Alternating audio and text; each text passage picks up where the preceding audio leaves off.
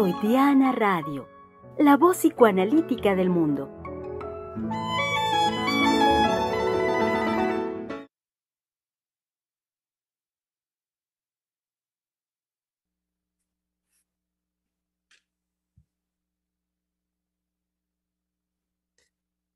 ¿Y ahora qué?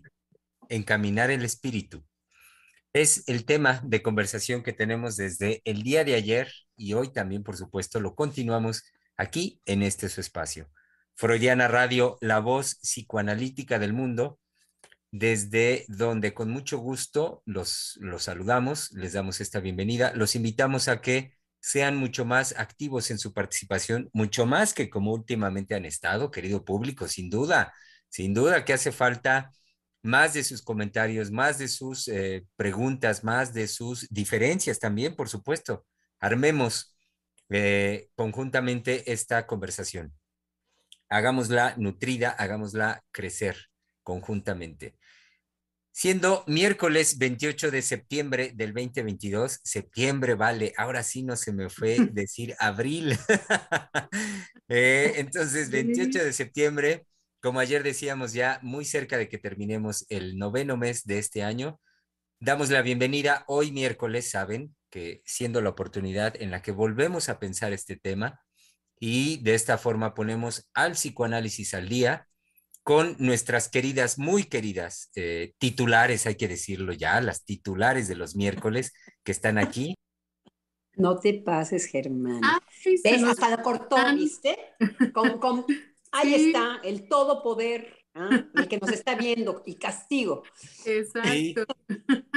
el ¿Me escuchan ya? Sí, sí, sí. ahora sí te escuchamos. bueno, la experiencia, escuchas, eh, la, experiencia fue horrible porque yo así en plena presentación, ya por darles la bienvenida, y de repente se fue así la, la, la, imagen que uno tiene en la ventana donde veo las fotografías. Por tratarnos de titulares, ¿verdad?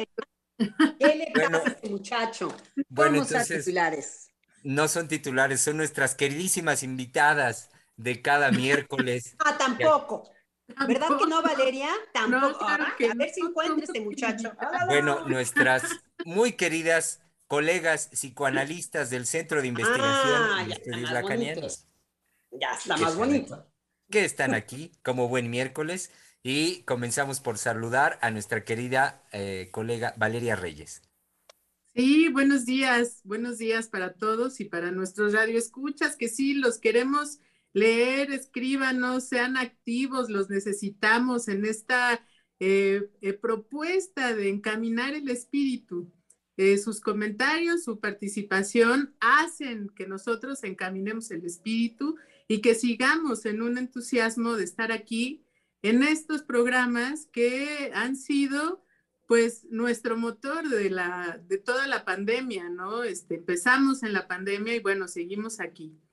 Em, pues varias cosas que traigo para hoy, pero principalmente pues me quedé eh, muy emocionada con el programa de ayer.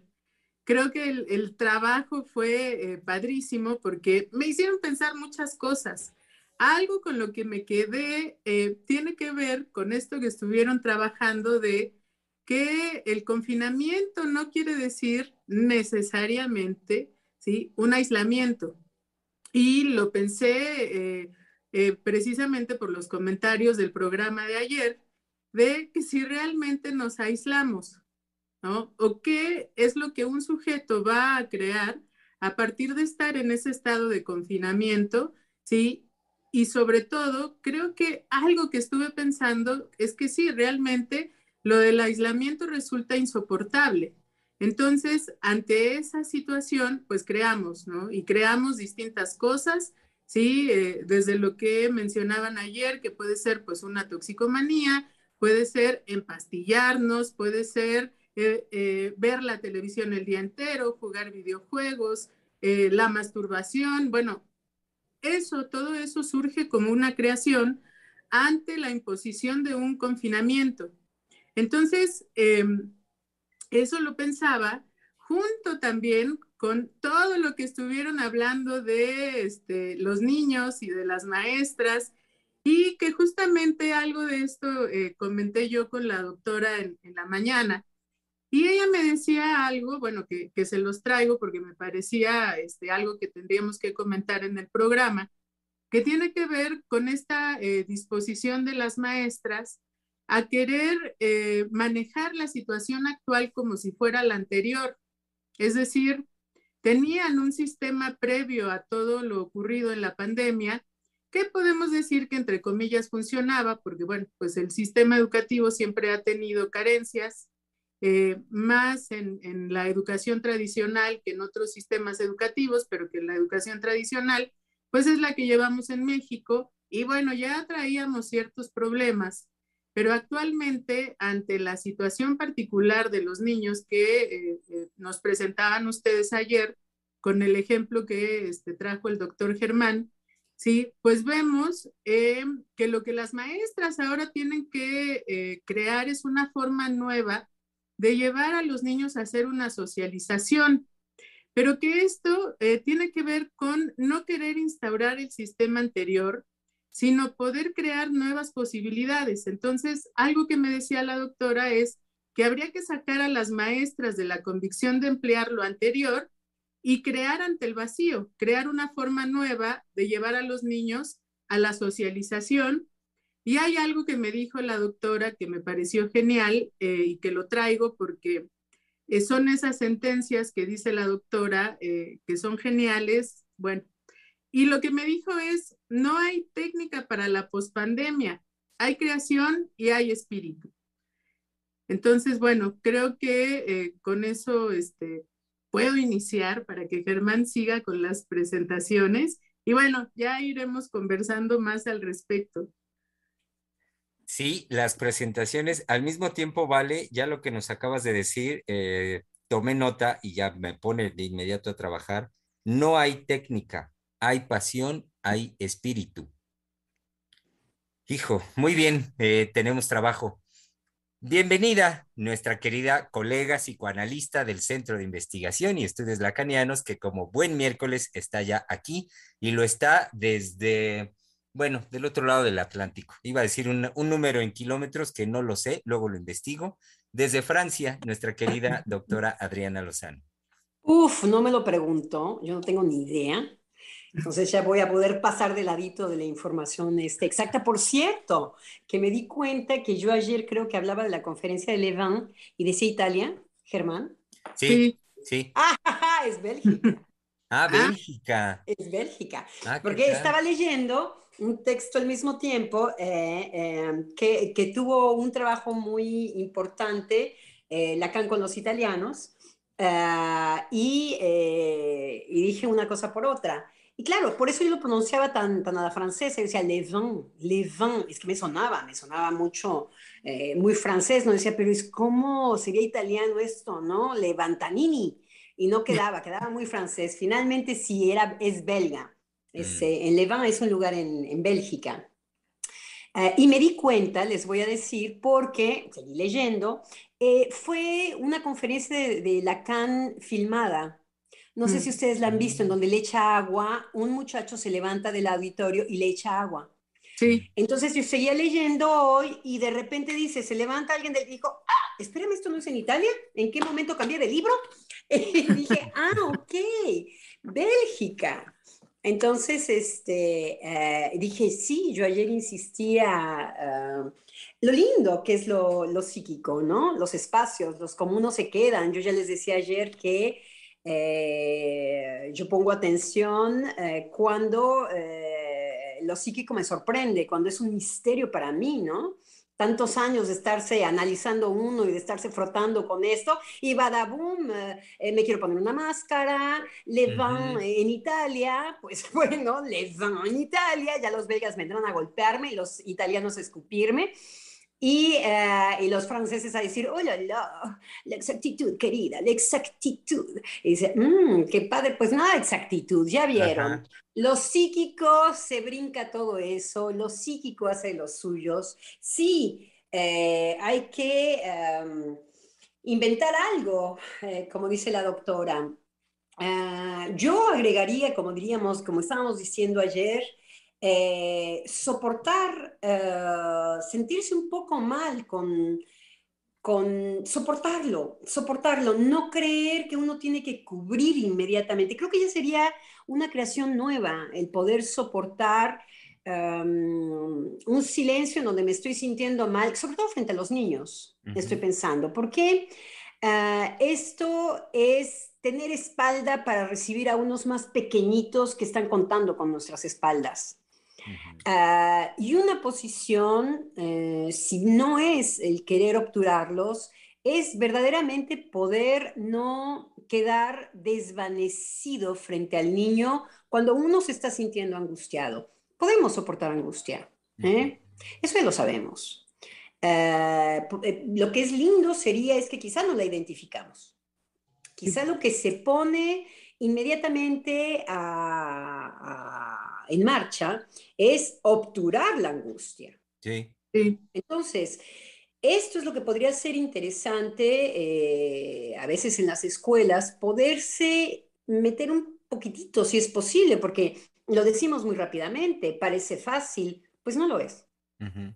No lo es. Justamente los que hemos hecho análisis, uh -huh. sabemos que si algo cuesta trabajo es tener una claridad sobre lo que nos está sucediendo. Por eso los tiempos psíquicos son tan extraños. ¿Qué presente, qué pasado, qué futuro, qué ayer, qué... Eso es lo que no va quedando claro para una persona.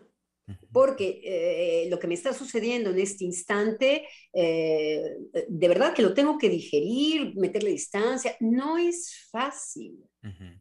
No es fácil identificar. Podemos hacer un llamado en el sentido de los niños son niños y nosotros somos los adultos. Eso sí que podemos. Entonces, eh, un poco evocando la preocupación de Germán, ya lo evocó otro colega, no abdiquemos nuestro lugar de, adultos. Podamos sostener una angustia eh, que no nos aniquila, tratar de identificarla para entonces poder tener brazos para los niños, ¿no? Poderlos cachar en nuestros uh -huh. brazos y saber que no nos derrumbamos, joder, no nos derrumbamos, no nos derrumbamos sin eficacia. No nos derrumbamos, ¿eficacia se dice? Sí. Bien. No nos derrumbamos sin técnica, no nos, no nos derrumbamos sin palabra, no nos derrumbamos.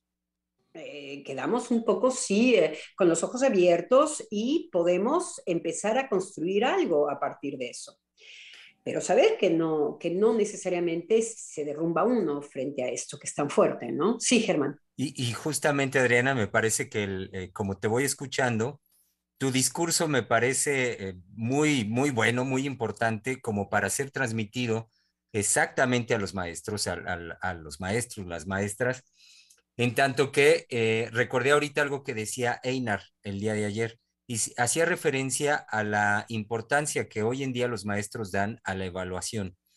Y sí. cuando Einar nos dice esto, ahorita lo asocio en el sentido de que los maestros hoy en día me parece que están más preocupados por eh, ese no derrumbarse que tú señalas, pero con base en herramientas que para ellos eh, es, herramientas son muy con, que son muy concretas y materiales, palpables, medibles en términos de la evaluación. Entonces, su plan y programa de estudios es como justamente ese tabique de donde no pueden moverse un centímetro porque si, si, se mueven sienten que la caída es estrepitosa. Entonces, me parece importante lo que tú vas señalando porque no depende, por lo tanto, el que un maestro pueda hacer soporte para los niños del plan y programa de estudios. Es decir, que, que, que, sí, que regresemos hay, hay, a que no es eso las lo que Las amenazas, ¿no, Germán? ¿Cómo? Las amenazas eh, de repente se, se arman eh, frente a nosotros, ¿por qué algo como la evaluación puede entrar? Porque en realidad lo que podemos tener miedo en un trabajo, y hay que decirlo así, es perder nuestro trabajo. Uh -huh. Cuando se nos impone el tener que llenar casillas, la amenaza, el perro rabioso que está eh, por ahí eh, haciéndonos ruido, es que eh, voy a perder mi trabajo no es, no es, las cosas no son tan así. Es así como nosotros tenemos nuestras propias, nuestras propias maneras de encadenarnos eh, justamente para no ver un vacío. Creer que podemos eh, perder el, el, trabajo eh, no necesariamente es así. aquí estoy, o sea, tenemos que ver qué es lo que nos provoca miedo. Perder el trabajo, que todo el mundo esté de acuerdo y yo sea la única persona que no esté de acuerdo, entonces que me hagan dudar profundamente de lo que estoy pensando simplemente, ¿no? Digamos que todo el mundo dice, bueno, esas mafufadas de los hippies que dicen que eso es irrealista, ¿no? Estas palabras tan duras que caen, ¿no? ¡Bam! A lo irrealista, y que uno dice, ah, oye, tengo, oh, sí, tengo que ser realista, ¿no? Que no tiene ni siquiera ningún sentido, en donde eh, nos, no, eh, son, son cosas, eh, ver cuáles son nuestros, nuestros miedos, qué es lo que se está jugando, porque claro, nosotros lo decimos muy rápidamente, pero cuando un profesor es perseguido por un sistema que le pide que evalúe a los niños y que él no podría decir yo no evalúo a ningún niño, bueno, pues adiós, ¿eh? hay otro profesorcito al lado ¿eh? que va a venir a obedecerme. Siempre hay, por ejemplo, la amenaza de ser sustituido. Yo puedo ser sustituido, yo ya no soy eh, un elemento eh, eh, indispensable para el otro. Uf, todo el tema que puede, que puede tocar eh, lo que provoca tener un miedo de constatar que no soy indispensable, que soy una, una piececilla ahí que, que, que se puede reemplazar, ¿no? Con todo eso nos estamos viendo en la vida cotidiana, con todo eso nos estamos viendo.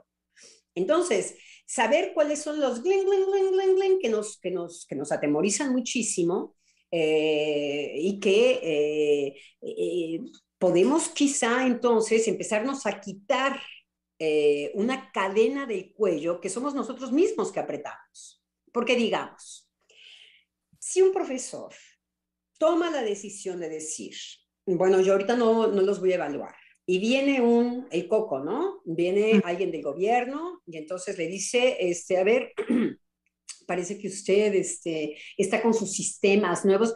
Me parece que ahí todavía hay un tiempo, mucho antes de que lo corran, mucho antes de que, de que se le conceda esta anticipación de miedos, ¿no? Que hace funcionar también a las aseguradoras en nuestras, en nuestras vidas. Uno se está anticipando, eh, ya llevamos una carrera, ya llevamos al, eh, la, la, crucifixión, ¿no? Eh, con nosotros. Entonces, todo todo lo que crucifica funciona, porque somos los primeros que estamos ya en la cruz así, ¡uh! con la cabecita de lado y con, los, con las manos este, agujereadas, ¿no?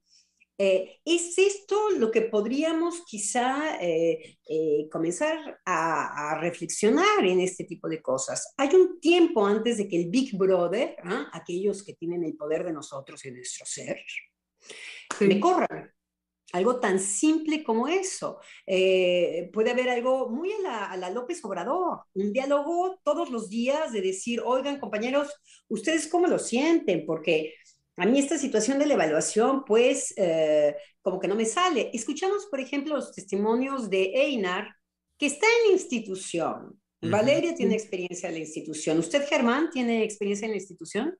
No, no, directamente no. Lo que recojo es de eh, gente, pacientes que están en la institución, eh, mm. tanto en el y también Misael, Misael está con los jóvenes. sí. ¿Eh? Entonces, vemos cómo tenemos compañeros que no están necesariamente atemorizados por ellos mismos, que sí permiten tener una sorpresa o están en instituciones. Es posible. Es posible. Entonces, hay un tiempito antes de que nos corran y antes, esto es más, somos nosotros que andamos en la fatalidad, ¿no? Es que me van a correr, es que ya está un fulano queriendo hacer mi trabajo em, al mismo tiempo que yo. Eh, entonces, bueno, todo lo que tiene que ver con lo que decía, que me repito, con, con yo soy reemplazable. Bueno, además, en un país como México, millones y millones de jóvenes eh, porque en la fenomenología en Francia, aunque también en todo lo que tiene que ver con el servicio al cliente, la amenaza es, ¿no estás de acuerdo? Aquí tengo un chamaco que va a aceptar todas las condiciones que yo, le, que yo le diga. El problema es que el otro chamaco viene a aceptar todas las condiciones que le dice, porque el chamaco ya está eh, él mismo con sus propias fatalidades, para que un amo, para que un sujeto que tiene poder pueda llenarse la boca a decir, yo te reemplazo. Es porque nosotros lo permitimos. Porque hay alguien que dice, sí, a mí ponme aquí, mira la soguita, yo necesito cinco pesos. Yo necesito cinco pesos. Entonces, por cinco pesos, lo que tú quieras. Ese es lo que vamos construyendo, que no nos damos cuenta también, ¿no? No nos damos cuenta, eh, pero que estamos construyendo. Los primeros que estamos metiendo, eh, eh, se me viene una frase de Lacan que decía que el que sabe es el esclavo, cuando está hablando del, del discurso del amo y el esclavo. Dice, el que sabe es el esclavo. Si alguien dinamiza el discurso del amo, es el esclavo. Si no es imposible, no. Sí, y, no es imposible. Claro, yo puedo este, hablar de mi experiencia, porque bueno, actualmente en todas las escuelas lo que impera es la evaluación y todos los, los eh, las mediciones y las evaluaciones que hay que llenar, sobre todo, por ejemplo, en las escuelas particulares, porque en las escuelas públicas es distinto, de em, eh, toda la calidad de la educación que se tiene que cumplir para que tengan un reboe para que estén autorizados a este, ser escuelas, ¿no? Entonces, son muchas exigencias para los maestros, pero yo lo vivía en dos niveles. Una cosa es lo que exige la escuela, eh, toda la cuestión administrativa, este, hacer un programa de aprendizaje, el sílabus, este, ir cumpliendo tema por tema cada día, etcétera, etcétera. Y otra cosa es con lo que uno se encuentra en el salón de clases una vez que entra en contacto con los alumnos. Entonces, ahí es donde uno va a poner a prueba si realmente todo lo que está en, papel se va a poder llevar a cabo. Entonces, a veces se puede y a veces no se puede, porque los alumnos llegan con sus carencias y con sus dificultades y eso hay que tomarlo en cuenta. Entonces, yo lo que hacía era tener muy claro qué era lo que me estaban exigiendo, pero eso yo lo podía mandar al diablo cuando los alumnos a mí me demandaban algo, que era lo que ellos requerían, lo que a ellos les hacía falta en relación al conocimiento y eh, sobre todo pues una demanda ante una profesora que podía escucharlos. ¿sí? Y que no les imponía el, no, el día de hoy tenemos que hacer esto porque está en el programa, entonces lo que usted, ustedes digan o quieran, no importa, hay que cumplir con el programa. Y la situación se va dando de tal manera que uno puede cumplir eh, administrativamente con lo que piden, porque son documentos que hay que llenar y se acabó, y poder crear algo con los alumnos ante las circunstancias que ellos presentan. Sí, pero bueno, eh, en mi caso yo podía hacer eso porque sí, yo no vivía amenazada de que me corrieran, ni tenía un temor de que este, lo llevaran a cabo, porque lo que yo hacía siempre generaba que los alumnos me evaluaran bien porque hacen que los alumnos evalúen a los maestros. Entonces, eso siempre provocaba tener una consideración por ellos, que las evaluaciones fueran muy buenas. Entonces, pues por más que este, yo moviera la situación de lo obligatorio a cada día, eh, los alumnos pues siempre me respaldaban en eso y pues nunca ni corrí ningún peligro de que me corrieran hasta que yo dije ya se acabó, ya no quiero seguir dando clases porque era muy difícil en la pandemia porque los alumnos no estaban presentes. Todos se conectaban, pero estaban dormidos o se iban al súper. o estaban haciendo otras cosas al mismo tiempo que estar escuchando la clase y realmente eran muy pocos los interesados y bueno, pues con eso se podía dar la clase, pero ya llegó un momento en que para mí eso dejó de tener sentido, ¿no? Y dije, bueno, ya cuando haya oportunidad de que vuelva a ser presencial, lo haré, pero pues así estar viendo la computadora con este eh, fotos o, porque ninguno prendía su cámara, por supuesto, porque pues, estaban comiendo o estaban durmiendo o haciendo lo que fuera. Exacto. Entonces, pues ya, este, para mí ya eso ya no me animaba, lo que a mí me animaba era tener contacto con ellos, ¿no? Y poder transmitirles algo. Entonces, eh, pero mi vivencia fue esa, de que sí se puede hacer algo, de que no está uno verdaderamente sometido, sino que este, se las puede ingeniar para poder, pues, malabarear la situación y darle la importancia a, los estudiantes, que es realmente, bueno, en, mi manera de sentir, es realmente lo que importa, ¿no? Este, no cumplir con lo que piden, porque siempre están esos dos niveles. Una cosa es la exigencia y otra cosa es la posibilidad de llevarlo a cabo con los alumnos en la situación en, lo, en la que ellos estén. Y Sobre todo vale que hay algo. Ah, en mi época, eh, tanto los programas como las exigencias estaban apoyados, estaban sostenidos en garantías, cosas que ya hemos perdido. Entonces cada vez vamos más estúpidos. La cosa viene más estúpida cada vez más. Porque eh, había una garantía en donde eh, el haber hecho un esfuerzo en la escuela, cuando ibas a pedir un trabajo, eh, la persona decía, bueno, esta persona por lo menos tenía un sentido de alguna manera que se llamaban, que se llaman diplomas, mm.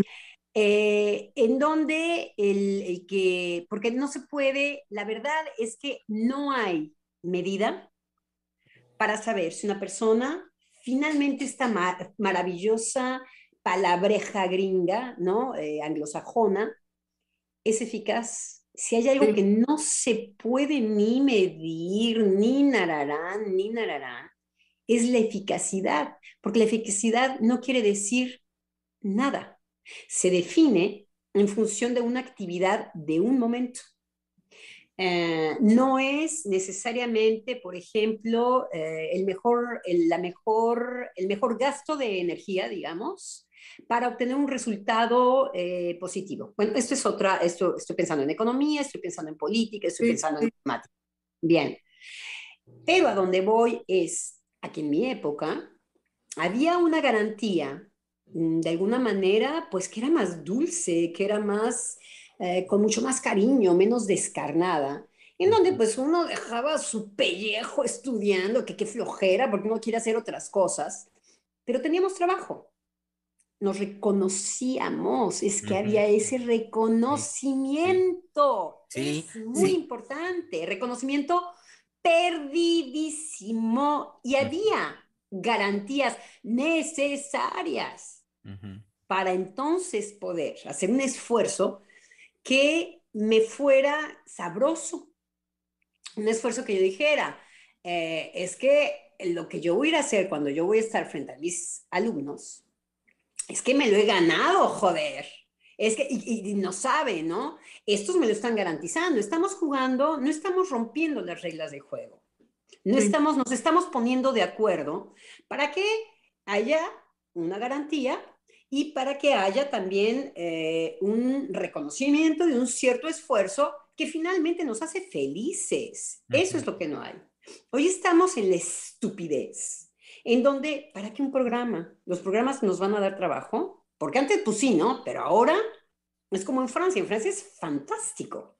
Eh, ya, a mí me encanta jugar con los profesores cuando hacemos intervenciones y decirles, el programa, el programa, ah, ok, ok, ok este niño va a tener trabajo mañana, porque lo que está terrible en Francia es que ya no hay trabajos.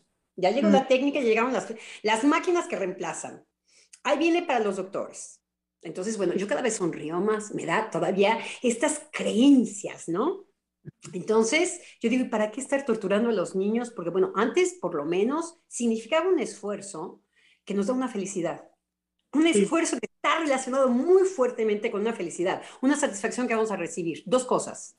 Garantías, que se las inventa el humano, es el único que puede inventar garantías. Estamos bien locos, inventamos garantías y lo hacemos. Somos geniales. Y el otro es el reconocimiento, la mirada del otro frente a yo que estuve frente a mis libros acá, hablando inglés, francés, y órale, vámonos, y wow, que nosotros dice, ¡ay, qué bárbara! ¿Cómo haces esforzado? Sí, mira, te enseño mi diploma mira, mira, doctorado y este, maestría, hola, permíteme decirte, doctora, ay, por favor, ¿no? O sea, estás en la mirada, en la boca del otro, eso es hermoso, ¿ok? Ya no tenemos ni eso. Y seguimos con programas y seguimos, ok, estamos en una locura eh, eh, eh, espeluznante. Ahora sí que la pregunta es, ¿para qué sirve la escuela? Es grave, es grave. Porque seguramente no, se, no desemboca en un trabajo, o si desemboca en un trabajo, capaz es un trabajo que no me da satisfacción, es quitar basuras. De ahí viene un poco el ¿y para qué? ¿Y ahora qué? ¿No? Hemos perdido el podernos mirar los unos a los otros, reconocer los unos a los otros. Ahora vienen nada más las amenazas. Sí, Germán, disculpe. El, eh, con lo que decías, Adriana, hace un momentito, dices, ya no tenemos ni eso en relación al reconocimiento que se podía obtener de un sujeto que, llevando a cabo el esfuerzo de unos estudios, de una maestría, un doctorado, bla, bla, podría, eh, podía recibir ese reconocimiento. Pero pensé de inmediato que eh, en el otro extremo, y es lo siguiente, que también sí tenemos de eso, pero eso es todo. Entonces me llevaba a pensar que al mismo tiempo de que tú mencionas no hay reconocimiento, cada vez menos se cree en el otro, en la posibilidad de creer en el otro, así, creer en el otro, en su palabra, en lo que diga, en, el esfuerzo, en su trabajo. Entonces, por eso decía Una descalificación, ¿no? Casi directa, ¿no? Sí, por eso. Descalificado, quedas descalificado, quedas descalificado, ¿no? Una relación a partir de descalificación. No te creo, todos los políticos son iguales. Ajá, y, por eso decía que es el extremo de lo que tú mencionas, donde lo único que representa un sujeto son la cantidad de diplomas que ha hecho, diplomas, cursos, eh, seminarios, maestrías, doctorados. Entonces un sujeto es nada más lo que en términos de la evaluación, en términos de lo que se plasma como evaluación en un papel, puede decir de él. Entonces, por eso lo relacionaba con que va de la mano de esto que tú mencionas del no reconocimiento, eh, cada vez menos hay la posibilidad de creer en el otro.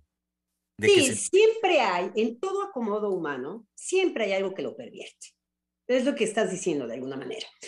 Eh, ¿Por qué te digo esto? Porque ya en mi época había burros, asnos, que se, eh, que se la creían, que se la creían, que, se que no estaban en en la metáfora, que estaban realmente, eh, por eso ha pegado también este lenguaje lineal, casa a casa, perro perro, ¿no? Porque eh, eh, señoras y señores, ¿no? Ay, no, los, los, los, los. Entonces, cuando digo señoras y señores, estoy diciendo señoras y señores, ¿no? Ay, caray, ¿no? ¿Desde cuándo? Quiero decir, cuando decimos señoras y señores, vete tú a saber, ¿no? Y yo me siento incluido, ¿no? En fin, no era señoras y señores, era otra cosa. Pero siempre hay la perversión que está eh, coqueteando con, eh, con pervertir ciertos lazos sociales que pacifican, porque hay otra gran diversión. Yo estaba hablando de un tipo de diversión. Y eso nos los tenemos que enfrentar. Es lo que les podemos decir a los profesores. Tranquilos. En nosotros mismos vive esa división. Nosotros estamos tentados. Los primeros a agarrarte a un chamaco y burlarte de él por el placer de burlarte de él, por vengarte. Estás en la posición perfecta de que si en una de esas tú eras la, el odiado chiquito, pues ahora ya tienes el sartén por la mano. Los doctores. Ahora ya te pueden decir este, cosas horribles, ¿no? Ya estudiaron para venirte a mentar tu madre, ¿no? Se va a morir usted mañana, ¿no? Ah, pues se le agradece, qué bien. Tanto diploma para venirme a, a joder, ¿no? Con sus palabras encantadoras. Eh, ya saben, eh, estoy haciendo referencia para los radioescuchas que nos escuchan por primera vez a un caso que traíamos eh, de una persona muy querida que conocemos y que con cáncer. Y el oncólogo le dice, usted ya no tiene remedio, vaya arreglando las cosas, con esa frialdad, con esa frialdad, ni siquiera con una inquietud de la verdad de un doctor que puede decir, joder, le digo para que yo estoy viendo aquí ya muy, muy grave el caso de esta persona, capaz le tiene que decir adiós a sus hijos, no desde ese afecto, capaz se tiene que apurar, no, no desde ese afecto, desde el palo de ahora te puedo doblar a mi frialdad y para lo que estoy aquí como médico, para hacerme el placer de ver tu sufrimiento. Entonces, esto siempre hay, eh, pero eso no, nos derrumba. De hecho, en esta entrevista, eh, la persona con cáncer, por supuesto que fue afectada fuertemente por el discurso, pero su compañero fue elemento la madre y casi se le ve encima la, la eh, en fin, eh, ¿cómo, ¿cómo, uno no se, no se derriba frente a esto? ¿no? Bueno, la persona que tenía cáncer se entiende eh, que ya estaba muy movida. Entonces no es la misma recepción. Esa es la crueldad de los doctores. La crueldad es que están en ese lugar muy delicado con respecto a que el otro no tiene eh, su posición de como cuando, en el cáncer, imagínense, cuando tienes tus barreras, ¿no? Eh, bien puestas y que ándale, como decimos en México, ándale, a ver, vente, ¿no? No, no hay eso, estamos, venimos un poco debilitados. Entonces, son posiciones muy crueles, muy crueles. Entonces, siempre hay, porque efectivamente, cuando un diploma me representa, hay un problema. hay un problema. Quiero decir, si se lo cree el del diploma, ahí ya hay algo que uno dice, señoras y señores, y entonces hay las señoras y los señores, ¿no? Mi diploma me representa. Abu, tu diploma te representa. Entonces vemos todos los errores de la historia que nos muestran que ningún diploma garantiza nada. Entonces, el problema es cuando efectivamente empieza a ser un filtro, el gran problema de Francia. En Francia están en un tal eh, cinismo que si bien ya la, son de derecha, el gobierno francés es de derecha, la derecha ya le dice, sí, efectivamente no te voy a dar trabajo. En ese nivel de cinismo estamos en Francia. Pero, de todas maneras, te pongo un programa en la escuela y te explico por qué.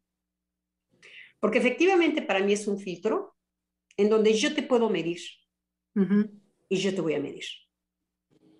¿Te guste o no te guste? Entonces, los que es toda la discusión en Francia de, sí, ¿quiénes son los niñitos que pueden hacer tarea? Pues los niñitos que comen bien, los niñitos que tienen a unos papás, y ahora lo que viene de desastre en Francia, discúlpenme, estoy con muchas ideas al mismo tiempo, es que Mm, eh, hay otra cosa devastada en Francia y es que los papás que podrían pasar tiempo con sus hijos, es el problema que decíamos ayer, sus hijos son sus rivales.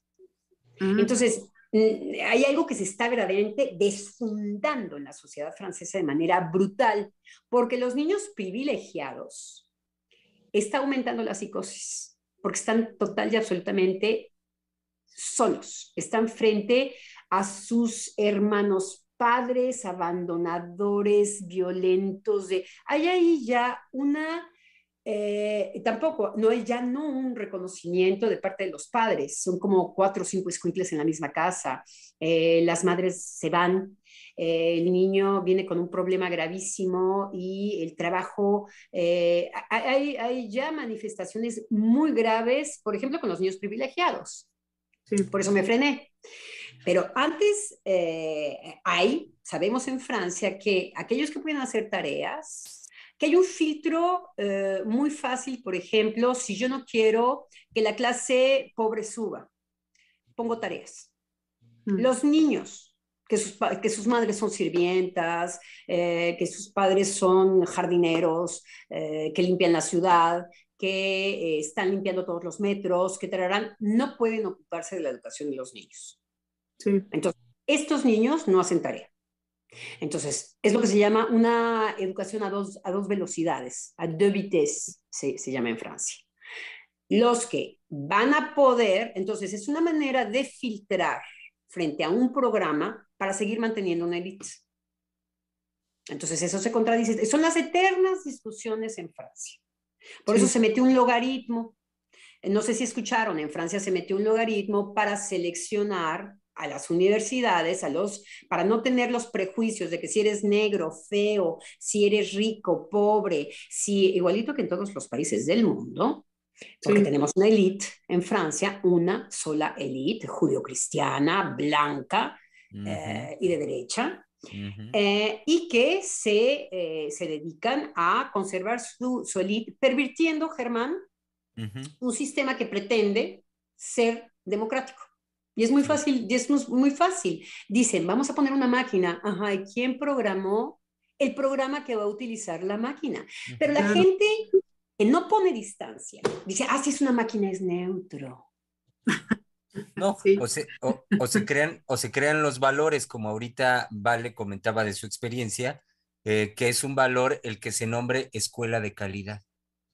Entonces, como está en juego la calidad, Y ya, bueno, veremos qué nos dicen de calidad. Ah, mi hijo está en una escuela de calidad o que es una empresa, la, la empresa de la escuela es una empresa socialmente responsable. Entonces sí, si está de calidad, yo me puedo desafanar además, porque la garantía está en que lo dejé en una escuela de, de, de, calidad, entonces ya lo puedo hasta dar a mi hijo en una de esas, porque pues está en una escuela de calidad. Yo ya no me ocupo con respecto a la, quiero decir, puede ser un escenario, ¿eh? Eh, eh, fue lo que de repente eh, pensé, dije, bueno, ¿qué podría significar? Un, me dio risa primero, una escuela uh -huh. de calidad. Bueno, en Fr Francia uh, es catastrófico lo que está sucediendo, catastrófico. Sí, sí, vale. Pero no creo que solo sea en Francia, este, me hizo recordar una vivencia que yo tuve cuando entré a una maestría que hice este, en psicología, que después de haber pasado todos los filtros que hacen, porque bueno, son maestrías que tienen una beca de CONACYT y que bueno, este, son de alta calidad, este, de alto rendimiento, bueno, la élite de la psicología. Entonces, cuando yo entré y nos recibieron en una ceremonia muy solemne, me acuerdo que nos dijeron, ustedes son los mejores psicólogos de México. Y yo dije, ah, caray, no, pues entonces sí va a estar verdaderamente esto este, eh, difícil, ¿no? Y eso lo recordé todo el tiempo que estuve ahí, porque cuando yo conocí a mis compañeros y conviví con ellos, dije, estamos perdidos. Si estos son los mejores psicólogos de México, pues ¿cómo están los demás? Y bueno, pues yo tengo que decir que yo ya iba muy empapada de psicoanálisis porque yo estaba haciendo la maestría, ya estaba en análisis y estaba en la formación. Entonces, pues ya mi mirada era distinta, ¿no? Ya este, la, la dimensión de las cosas que yo tenía, pues era otra. Y bueno, pues de ahí en adelante dejé de ser psicóloga. eh, sí, eh, eso es muy anglosajón. Es una técnica anglosajona um, que tiene, es eh, bastante capcioso porque um, entra desde el super yo, para nosotros psicoanalistas, vamos a ver. Um, uh, por un lado, pareciera una flor narcisista, ustedes son los mejores, uh, pero por el otro lado hay una exigencia, ustedes tienen que ser los mejores. Uh -huh. Entonces, lo que es lo que aniquila a un joven es el tener, tener que ser. Eso sí, es lo que es, está en es la exigencia de tienen que ser los mejores en un sistema que los va a quebrar, que está diseñado para que el que está dentro de ese sistema se rompa. Entonces, sí, es un choque este, muy, muy fuerte porque hay una este, exigencia que está eh, digamos, eh, puesta en, una, en un sistema que no responde a ello. Eh, y sí, esa fue... Y regresamos a todas las cosas perversas. Exacto. Porque, ¿qué es lo perverso si no bajar la defensa psíquica de un sujeto? Sí. Uh -huh. Eso, Eso, es lo uh -huh. Es el masoquista que le dice al, al sádico, eh, pégame, y el otro le dice, no. Eh, es el otro es justamente utilizar que no hay esta posibilidad de la defensa del otro para poder decir no. Es el no tan importante, ese no que el, que el inconsciente no reconoce. Uh -huh. um, que eso es la, perversión por excelencia. Por eso les decía, este es un ejemplo extraordinario, los anglosajones lo usan mucho, me hizo pensar... Eh, eh, pues en alguien que me es muy cercano, muy querido, que eh, la acaban de aceptar en la Sorbona, eh, que solamente aceptan a 15% de chamacos, ¿no? Fue este algoritmo famoso. Sí. Y lo primero que, los, que les dicen, pero eso es nuevo en Francia, porque eso viene de los anglosajones, sí. es, ustedes son los mejores, ustedes son la élite, pero la exigencia como se los traen como perritos. Es como, como lo que decía Valeria, los van a romper. Sí. Valeria decía algo muy fuerte, sí, pero ¿qué es lo que rompen? Uh -huh. En una apariencia de una seducción narcisista, ustedes son los mejores, rompen todo lo que tiene que ver con la oposición a ah, tú eres un, un- un, ah, un- no se dice en español un nulo, pero eres un, ¿cómo se diría? Un estúpido. Tú eres un, un estudiante estúpido. Eso es muy fácil de contestar. Estúpida tu madre. Sí. Ahí está mi defensa. En donde yo bajo mi defensa es cuando me dicen que soy la mejor. Algo saben de lo que trajo Freud, que lo utilizan para pervertirlo. Y sin reconocer ni siquiera que efectivamente tiene que haber un inconsciente para que esto haga su efecto, pero su efecto torcido. Entonces, el problema es llevar a los chicos jóvenes a que se crean, porque va a pasar inmediatamente todo lo que tiene que ver con el super yo. Es el nivel de la creencia, a creerse su título, a creerse que es el mejor. Y esa, esa campana se les tocará y como hipnosis ladrarán al mismo son. Entonces, a esta persona eh, tan querida de nosotros, eh, eh, lo que le decíamos es, bueno, hay un mundo más allá de eso, diviértete si quieres, pero si se te da la gana un día abandonar la Sorbona con todos sus cosas, además es de derecho, ¿no? Bueno. ¿qué les Y lo que, sí, el, ahorita, Adriana, lo que dices me hace pensar en lo, justamente en lo que nos trae Vale de la doctora, en el sentido de no hay técnica, porque em, cuando pones este ejemplo de lo que viene desde la, la ideología anglosajona y cómo de esa manera se le seduce al joven en su formación, em, lo asocié con lo que Vale nos trae en el sentido de la técnica. Lo que, lo que hace muy bien el pensamiento anglosajón desde su pragmatismo ancestral es vender el hecho de que hay técnica, proponer que hay técnica que funciona y hasta el punto de que es infalible. Entonces, si usted lleva a cabo su formación con nosotros, que es el lugar de más alto nivel, eh, entonces será el mejor, justo ya lo dijo Vale, lo decías ahorita Adriana, son los mejores y por lo tanto aquí no hay fractura, aquí no hay falla, aquí no hay castración, como decimos nosotros. Bueno, entonces, eh, ¿qué va a ocurrir? Que se crea una, eh, esta creencia omnipotente de que la técnica es infalible. Y la cuestión, también por lo que nos trae Vale que señala la doctora, la cuestión es, ¿qué va a hacer ese joven, qué va a hacer ese sujeto formado de esa forma ante una circunstancia completamente fuera de cualquier parámetro, como lo que eh, vivimos, estamos, digamos, saliendo ya de esta experiencia del, de la pandemia? Es decir, ¿qué va a hacer ese sujeto muy, muy bien amaestreado de brínquele, brínquele, brínquele en la técnica cuando, cuando se presenta una circunstancia completamente fuera de parámetro, fuera de, de toda referencia? Entonces, a, ahí es donde, eh, vaya, lo asocio porque viene muy fuerte, viene muy bien el, el señalamiento de la, de, de la doctora en el sentido de no hay técnica, hay creación.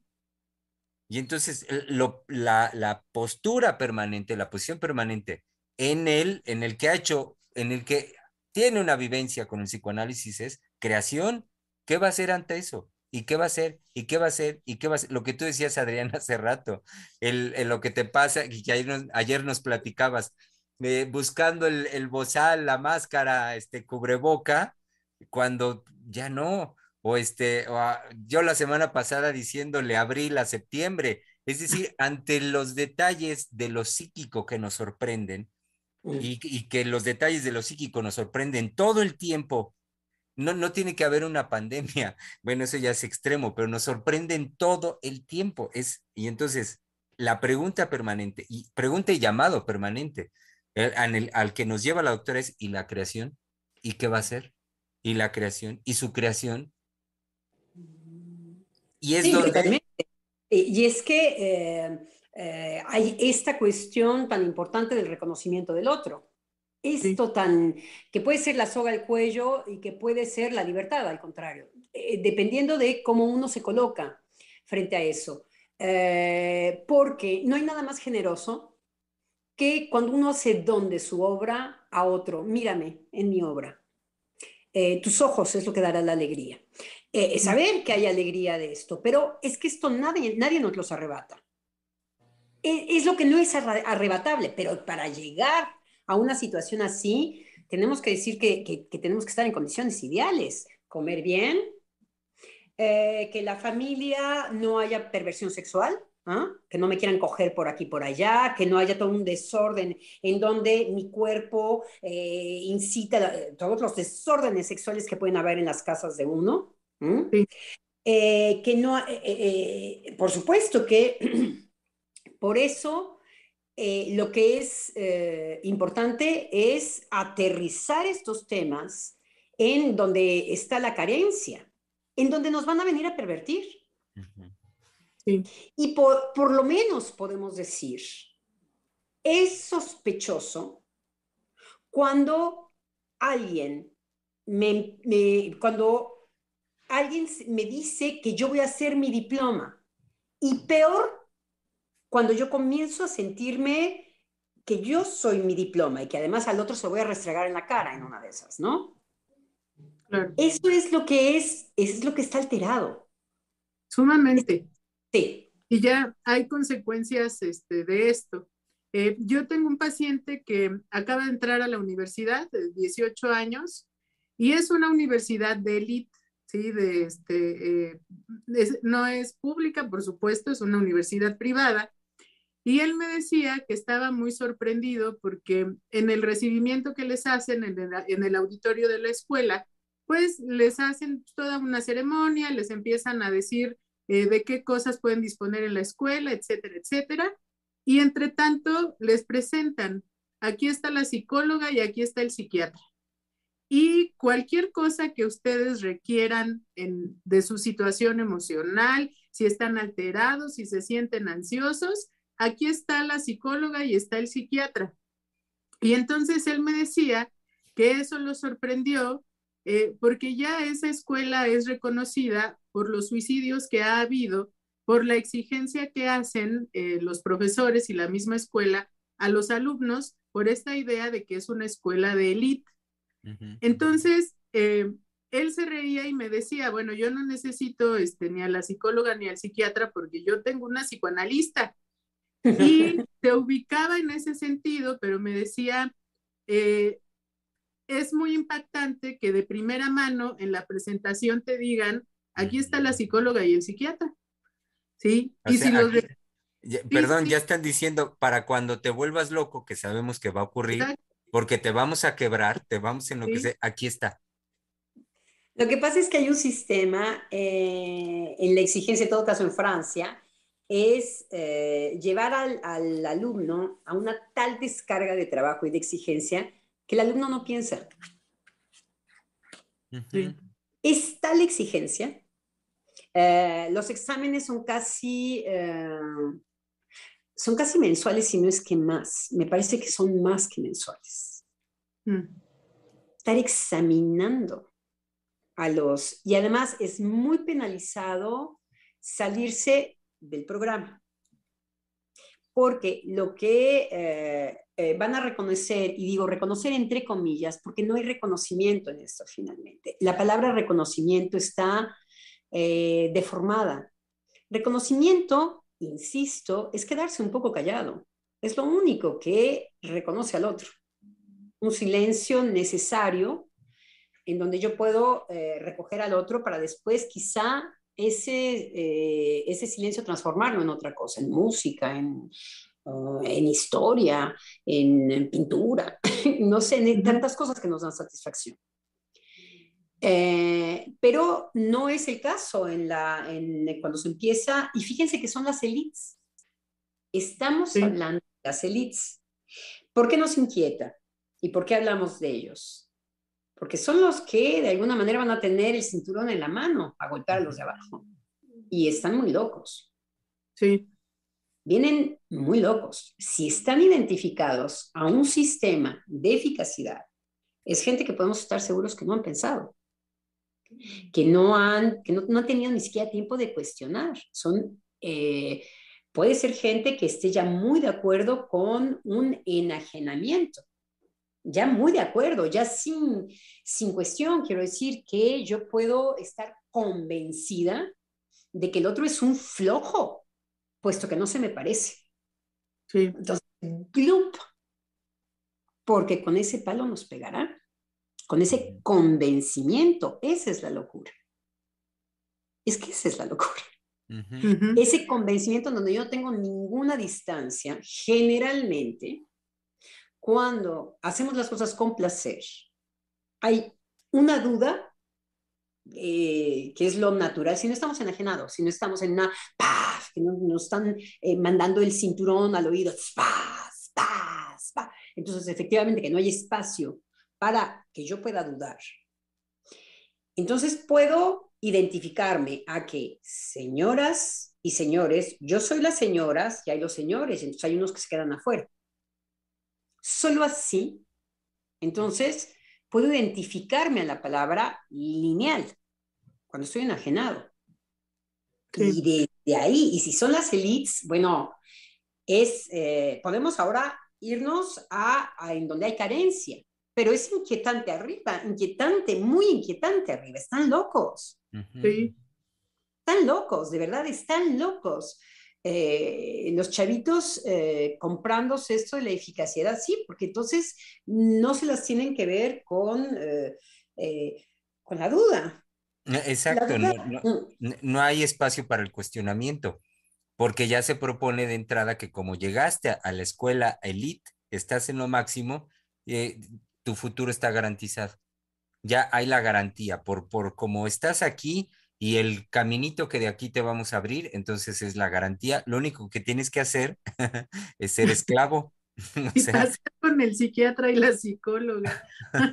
Exacto. Entonces vemos cómo hay garantías y hay garantías. que exacto. Sí. No es eh, eh, lo mismo de una garantía de eh, yo te garantizo que si está lloviendo afuera, yo te abro la puerta de mi casa y entras, y, es- y te lo garantizo. Es que yo, yo tengo ese compromiso, yo, yo te lo garantizo, me cueste lo que cueste, yo te abro y, te, y, te- y vienes a mi casa y te, y te resguardas. Yo te lo garantizo, desde el afecto, desde un esfuerzo, desde un compromiso desde algo que me va a costar. Yo voy a dejar ahí, además yo sé que no voy a poder cumplir con eso, pero por lo menos lo garantizo. Sí. Voy a hacer un esfuerzo en donde el otro lo voy a engarzar. Hay garantías y garantías. Cuando la garantía es el, el negar que hay vida afuera, es la locura. Cuando yo te garantizo que efectivamente tú vas a tener un trabajo, no te estoy garantizando nada. Nada. Más lo que te estoy haciendo es que te, que, que, que te pegues a eh, lo que Eric Laurent di- diría a nombre propio, de que te pegues a tu, a tu diploma, que lo que te represente no eres tú como persona. Sí, sino el diploma, sí. un papel. En el momento en que tú te pongas en esa identificación de objeto, bueno, estoy eh, jergando, ¿no? Estoy con una jerga. Pero en el momento que tú te creas que efectivamente te la sabes de todas y que hay la garantía y tararán, tararán, tararán, la primera vez que tengas un niño y que te escupa un escupitajo en la cara y que te odie, vas a decir, pero ¿por qué me odia? No entiendo nada. En Ujú. mi, todo en mi diploma y en mi esto, esto no lo explica. Esto no lo explica, ¿verdad? Pe- Bueno, pero el primero que querías eh, cerrarte a eh, el otro, te va a sorprender, como decía Valeria, ¿no? Pe- Pero es lo triste del efecto de ello en el lazo social, porque ahorita que mencionas el ejemplo de que eh, lo que ocurriría en el momento donde un niño venga y le da un escupitajo, los recursos para la gente ya formada en esa dinámica serán llevo al niño a la psicóloga y al, psiqui- y a las- y al psiquiatra. Lo encierro, lo- no lo- quiero saber nada. A eso voy, a eso Y voy. no lo someto. A- a Violencia como. El escupitajo es una violencia. Encerrarlo es otra violencia. Entonces, fíjense cómo hablábamos eh, de que eh, nos queda muy. no- no- no- lo, de la- lo que decía Valeria al principio, es que me quedo aislado o no me quedo aislado. Hay la violencia como recurso. ¿Es lo que queremos? bueno, el ser humano es archiviolento. Archiviolento. Entonces, no lo van a poder reprimir. Claro. Y si seguimos en esta no poder sostener situaciones que no son angustiosas, sino querer obturar, no, no damos un paso, es que no damos un paso, no damos un paso. Estamos buscando técnicas, nuevas técnicas. ¿eh? La ciencia nos va a venir a decir cómo. Sí, Valeria, perdón. Pero eh, justamente pensando en esto de la técnica, eh, ayer leía un comentario de un psicoanalista que me hizo reflexionar porque decía, bueno, la pandemia nos, nos tomó en un momento en donde por medio de las neurociencias, de los nuevos mecanismos este, biomecánicos, la comunicación, eh, todos los avances tecnológicos, estábamos encaminados a una idea de que íbamos a dejar de padecer las vicisitudes de tener un cuerpo, ¿no? Eh, tener, este, hacer, por ejemplo, un hígado, un corazón, este, eh, ya creado por completo, no, no el del puerco ni nada de eso que se ha hecho, que hasta ahorita no ha funcionado, sino ya diseños, ¿sí? Eh, hechos biológicamente, que no haya problema, este, por ejemplo, que un organismo, que un ser humano los, los acepte. Y todo eso, eh, las prótesis eh, robóticas, todas estas cuestiones que nos tenían en una idea de vamos a dejar de padecer tener un cuerpo. Entonces, como que yendo en esa avalancha de, de vamos a, este, a llegar al punto en que el ser humano no muera, o que se puedan eh, regenerar las células para que no haya un envejecimiento, etc. Pero son estúpidos, vale, son estúpidos porque, perdón. Justo, ahí llega la pandemia. Lo que le quería decir es que eh, es tan fácil como lo siguiente. E, eso ya eh, tenemos mucha, mucha experiencia. Me pueden a mí poner un hígado y yo puedo decir, este hígado no es mío. ¿En dónde quedó toda la técnica? Exacto. Nada, el cuerpo no es biológico. Sí. Yo puedo rechazar, es más, para mi gran sorpresa, como decíamos, ¿por qué me puse una máscara? ¿Por qué digo noviembre en vez de, en vez de septiembre? Eh, ok. Mi gran sorpresa puede ser, ay, cómo me muero de ganas de tener un hijo. Ay, ay, cómo, no, no, nunca estoy, no puedo embarazarme. ¿No puedo embarazarme? Ay, pero es que me muero de ganas de tener un hijo. No, pero, no me embarazo. No me embarazo, no sé por qué. Hay algo, eh, bueno, entonces le voy a hablar del lado del cuerpo. Entonces, bueno, ahí vienen las inyecciones, las... Ay, no, pues lo rechacé. Ay, caray, ay, caray. Pueden haber eh, las manifestaciones eh, también, grandes manifestaciones del, del más allá, ¿no? Que es, ay, qué bien, me hice la operación de los ojos, tararara. pues estoy teniendo una infección.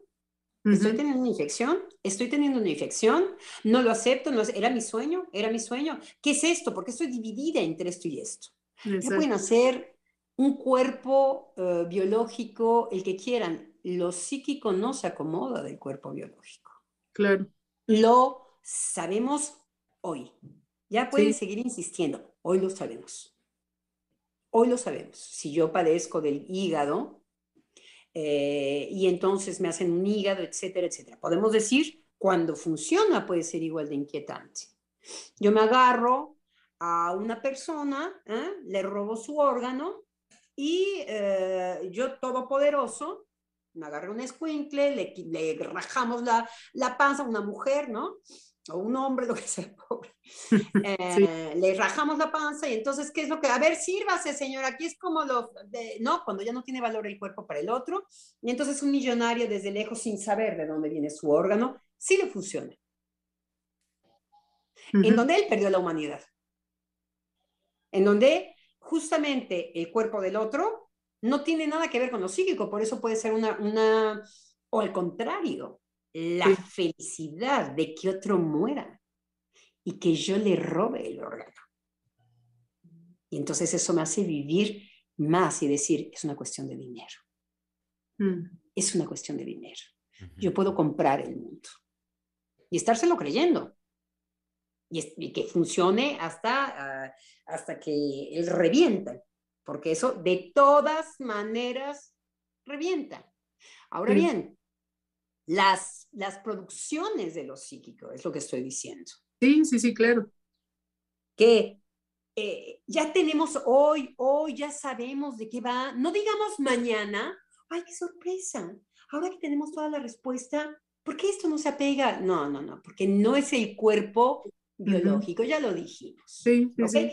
La ciencia ficción de hoy habla perfectamente de eso. Tengo mi clon, mi clon, pero ¿en dónde está el humano? ¿En el clon o en mí? Porque mi clon era el que, La Isla, es un film muy famoso, ya para los jóvenes de hoy ya no es tan famoso, eh, eh, que en donde Scarlett Johnson con este otro actor este, inglés o irlandés, creo. E inglés este, o, o galés, ay. Bueno, ahorita me acuerdo. Este, eh, son los clones de los otros, y entonces, ¿en dónde quedó la bolita? Esto es el cuerpo psíquico.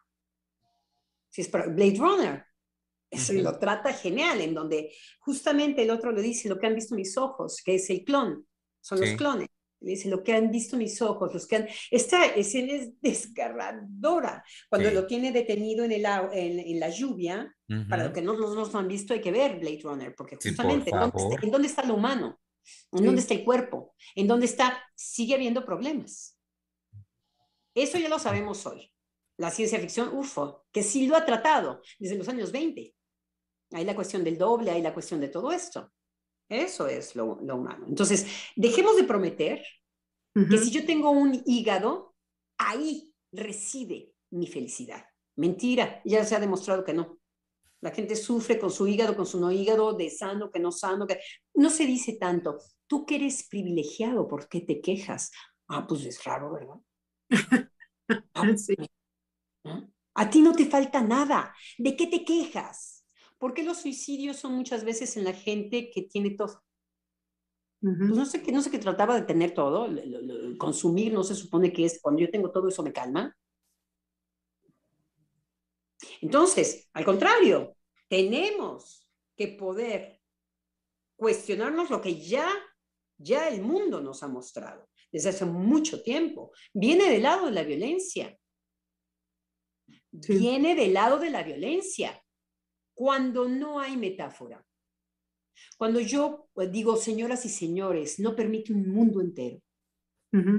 Cuando, señoras y señores, no permite todo, inclusive las discusiones, inclusive que alguien se sienta eh, no incluido, cuando no permite eso, cuando entonces voy a tratar de nombrarlo con todo, lo que surge es la violencia.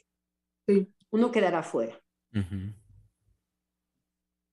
Entonces, si los profesores si nuestros niños lo que tenemos que es, eh, sabiendo que eh, esto es susceptible a perversión, inclusive nosotros los primeros, que nos tenemos que estar hablando, como decíamos en otro programa, eh, no sé si lo dijimos al aire o si lo dijimos cuando discutíamos, que Eduardo decía, es uno de nuestros compañeros de los martes, decía, sí, yo cada vez que voy a ¿Qué es lo que decía Germán? Yo me tengo que hablar a mí mismo y decirme em, de, la, de, la, de, la, con respecto al coronavirus, que él mm. se decía a él mismo, efectivamente, nos tenemos que hablar a nosotros mismos. Mm. ¿Por qué? Porque somos mm. susceptibles de perversión. Sí. Sí. Porque nosotros mismos somos los primeros que, eh, que nos dicen, oye, tranquila, León, ok, estás al volante, ¿ok? Tú ya te analizaste, ya sabes que aquí hay una rivalidad con lo masculino pues vételo diciendo, porque no estás menos tentada el día de hoy, luego de 70 años de análisis, ¿no? Sí. Entonces, tranquila, Leona, háblate. ¿Por qué? Porque la primera que efectivamente está tentada a pervertir el descubrimiento analítico es el paciente mismo. Se las tiene que ver con eso simplemente. Esas son las nuevas creaciones. Claro. Y por eso es todo el tiempo. Lo que pasa es que hay un soporte, es poder soportar lo insoportable. Sí.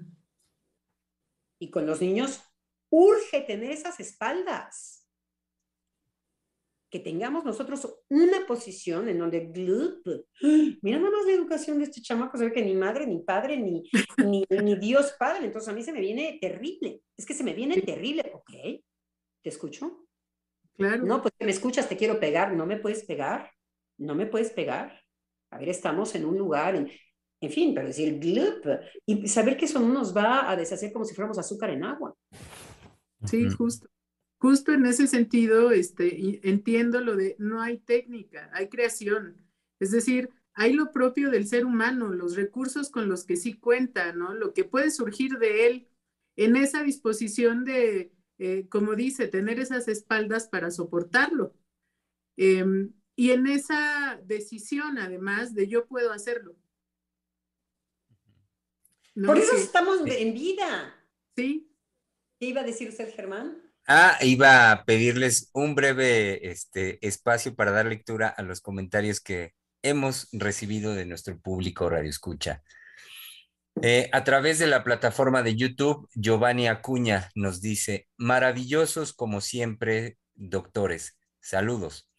Y también él mismo dice, qué hermoso ver cómo, cómo por el léxico que usamos damos prueba de nuestra constitución como sujetos. Eh, ese fue Giovanni. Y también tenemos un mensaje de Lidia, Lidia María Molina. Y dice, buenas tardes. En Torreón, Coahuila, el psicoanálisis comenzó a soñar más, comenzó a soñar más hace unos años por una asociación que ofertaba una maestría en psicoterapia psicoanalítica. Sus egresados comenzaban a hacer la difusión, pero de una manera cuestionable. Justo una ocasión busqué formar un grupo de lectura de los seminarios de Lacan y uno de ellos me respondió diciendo que no podía leerlo porque debía tener especialización y que debía... Perdón. pobre Lacan. Le daría un gusto. Ok, perdón, perdón. Ok. Ok, entonces, eh, uno de ellos, de estos egresados, le respondió a eh, Lidia María Molina que no, que no podía leerlo a Lacan porque debía tener especialización y que debía buscar a alguien que me orientara terminó recomendándome a mi analista. Y que hable francés también, porque Lacan escribía en francés, ¿no? que le pregunte si también lo tiene, tiene que aprender francés, y si el señor este que le está hablando, que también habló ya francés y leyó a todo Lacan en francés, y me imagino que a Freud en alemán. Claro. Eh, exacto.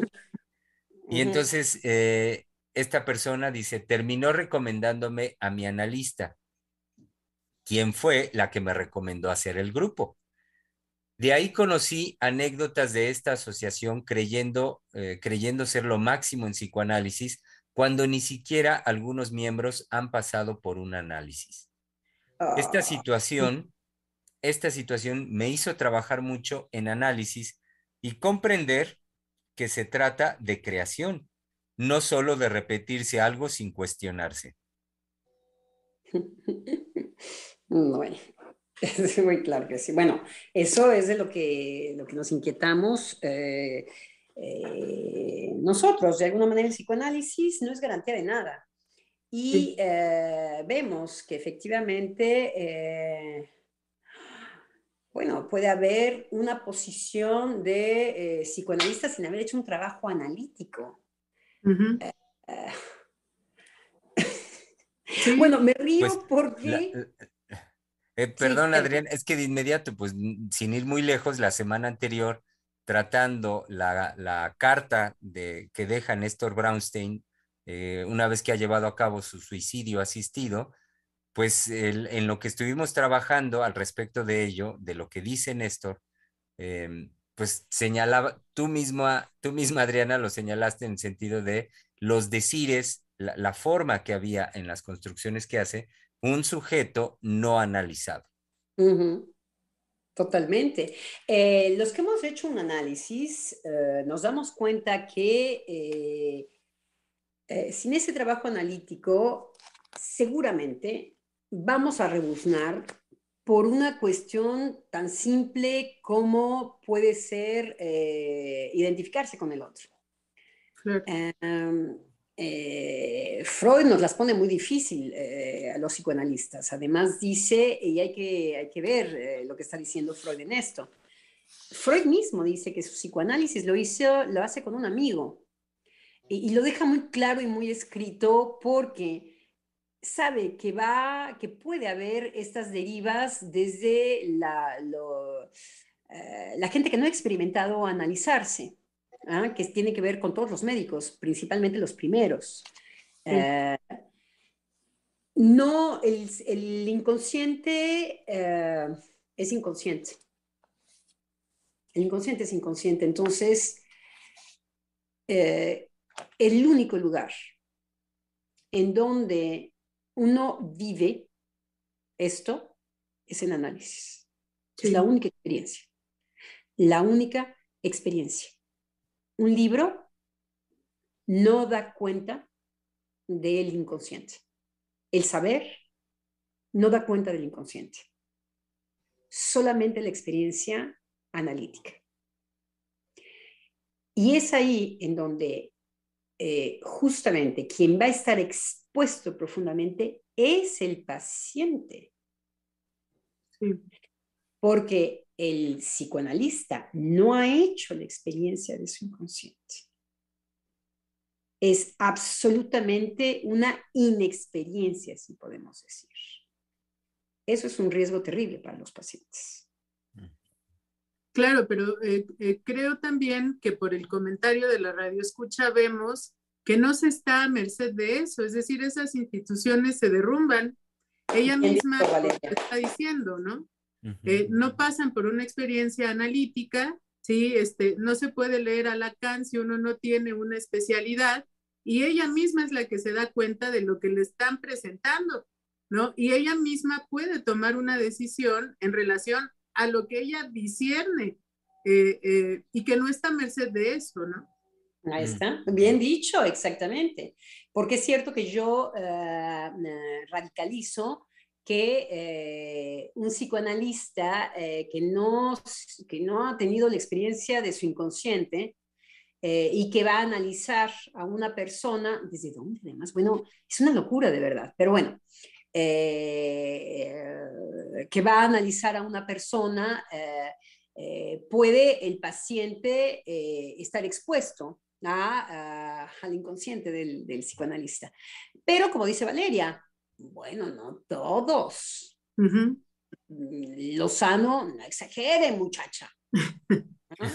Nuestra radio escucha es testigo de otra cosa. Justamente que puede poner una distancia con respecto a eso. Todo usted no puede entrarle más que de esta manera, son discursos de poder. Sí. Eso es imposible de sostenerse. Imposible de sostenerse. Porque eh, el que lo dice, ¿qué sabe del sujeto que tiene enfrente? Nada. Entonces, el sujeto que se expone a los textos no tiene eh, necesidad de irlo a hacer desde el punto de vista de otro que dice desde dónde tiene que ser. Eh, ¿Qué es lo que podría demostrar esta postura? Cuando sabemos, por ejemplo, alguien que respondió a los sistemas escolares fue Einstein. Einstein se burló de las escuelas y le dijo a su madre, yo no iré nunca a una escuela. En cuanto él pudo hacer poder de su resistencia, que fue muy temprano, muy temprano, porque dijo, el, esto es más bien alienante, me van a obturar totalmente desde donde yo pienso. Sí. Entonces, eh, no, Lidia, lea Lacan. Hágase bolas con Lacan, angústiese con Lacan, cuestione a Lacan. Ahora, eh, a Freud igual, porque hay que saber que eh, Lacan hace un regreso de Freud, él mismo lo dice. Entonces, pueden haber supuestos de Lacan en donde él eh, cree estar con un auditorio que ha leído a Freud. Eso sí sucede con Lacan. Lacan presupone que está eh, con colegas psicoanalistas que han leído, entonces economiza eh, muchas cosas de, de las referencias a Freud y todo esto, porque presupone que uno ha estado expuesto a Freud.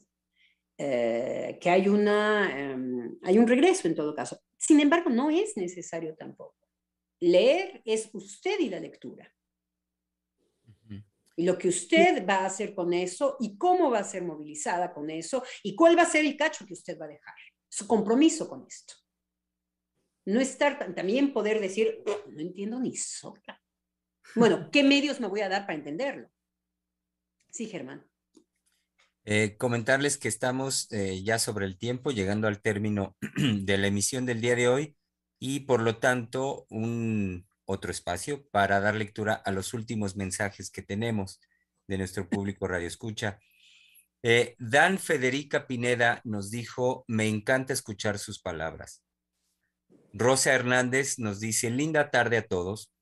Escuchando justo lo importante de dar lugar al sujeto como ser creador y descubridor de su interés subjetivo, que desde ese lugar puede ser transformador. Es lo verdaderamente humano escuchar y acoger desde su particularidad y justo lo particular no cabe en ninguna técnica. Es más bien la espontaneidad de crear y recrear. Al escuchar a la doctora Valeria, me dio mucho gusto lo que creaba con sus alumnos. Gracias, doctores, por este día de conversación.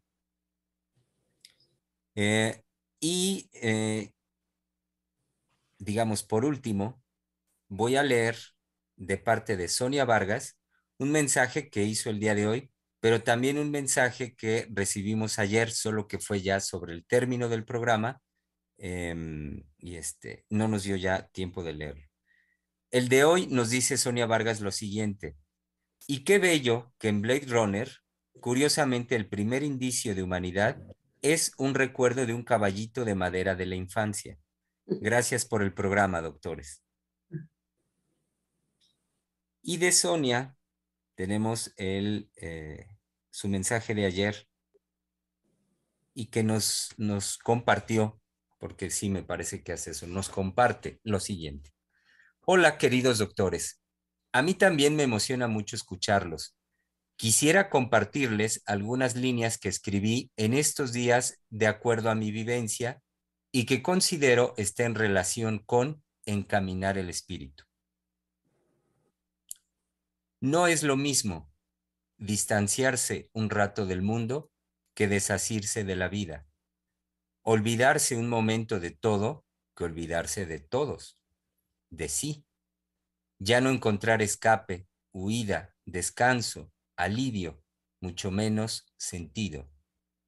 Hacerse para el mundo y arriesgarse al amor. Hacerse para sí y no sentirse a salvo en ningún lado, ni siquiera adentro. No se trata aquí de patologías absurdas, sino de intensidades insoportables. Tocar desde el odio el filo de la locura, temer por la realidad psíquica que se resquebraja, mirar el abismo de frente sin intermediarios, sin culpables, ceder a la seducción, alguien habla, responder al llamado, empuje hacia la vida. Wow, qué bonito. gracias, Sonia. Sí, sí, gracias. Oigan, y rapidísimo, este, un ultimito mensaje que acaba de llegar de Lidia María Molina y dice, me costó mucho pasar esa idea del papel para sustentar la práctica, pero sí se logró el grupo y aún seguimos dándonos topes con las palabras de Lacan. También quería, también quería agregar que gracias al trabajo hecho, debido a esa experiencia, di con este espacio. Ay, bravo. Sí.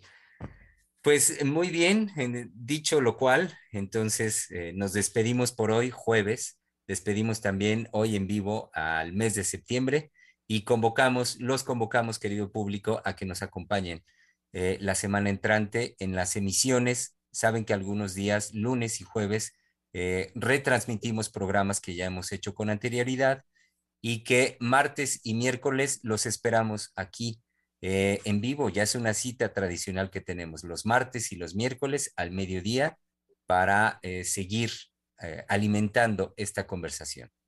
En este su espacio, Freudiana Radio, la voz psicoanalítica del mundo.